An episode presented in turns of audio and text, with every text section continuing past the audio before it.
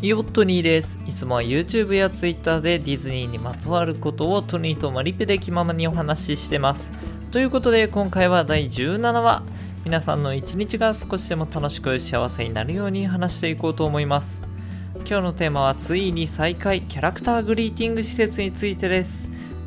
約7ヶ月間休止となっていたグリーティングの施設がついに再開いたしますね。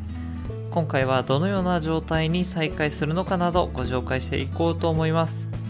まず、グリーティング施設とはという方に簡単にご説明いたします。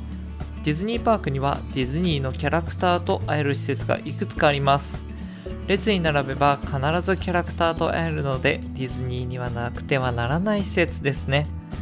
東京ディズニーランドでは3つの施設がオープンします。まず、すでに9月19日に再開したウッドチャックグリーティングトレイル。ジュニアウッドチャックの集会や式典が行われるウッドチャックホールでドナルド・ダックやデイジー・ダックと写真撮影が楽しめます。もう一つはミッキーの家とミートミッキー。ミッキーの主演映画の予告編を上映している農園を改造したムービーバーンでミッキーと写真撮影が楽しめます。そして最後が9月28日、新しいエリアニューファンタジーランドとともにオープンするミーのスタイルスタジオです。トゥータウンの入り口にある水玉模様の大きなリボンがついた建物、ミニーマウスが衣装のデザインや制作、撮影などを行うスタジオです。こちらで季節ごとに異なるおしゃれな装いに身を包んだミニーマウスと会うことができます。ディズニーシーでは2つの施設、サルドスアミーゴスグリーティングドッグ。こちらは新鮮な果物や村の民芸品、楽器の屋台が並ぶ一角でラテンアメリカの伝統的な衣装を身につけたダッフィーと一緒に写真撮影が楽しめる施設です。町列の民芸品が住民の生活感を思わせてくれる施設ですね。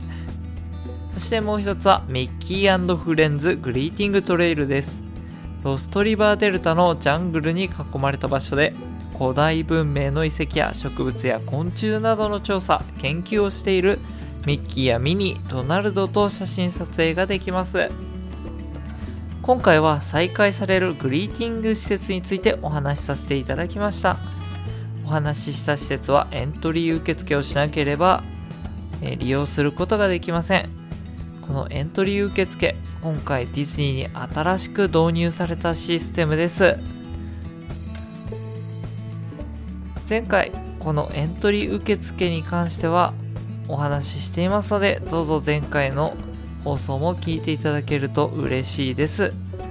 それでは今回は以上となります。来週もディズニーについて気ままにお話ししていきますので、聞いていただけると嬉しいです。その上でグッドボタンやチャンネル登録をしていただけるとめちゃくちゃ喜びます。それでは今日はこの辺りでありがとうございました。今日も明日もこれからもいい一日になりますように。また明日会いましょう。またね。グッバイ。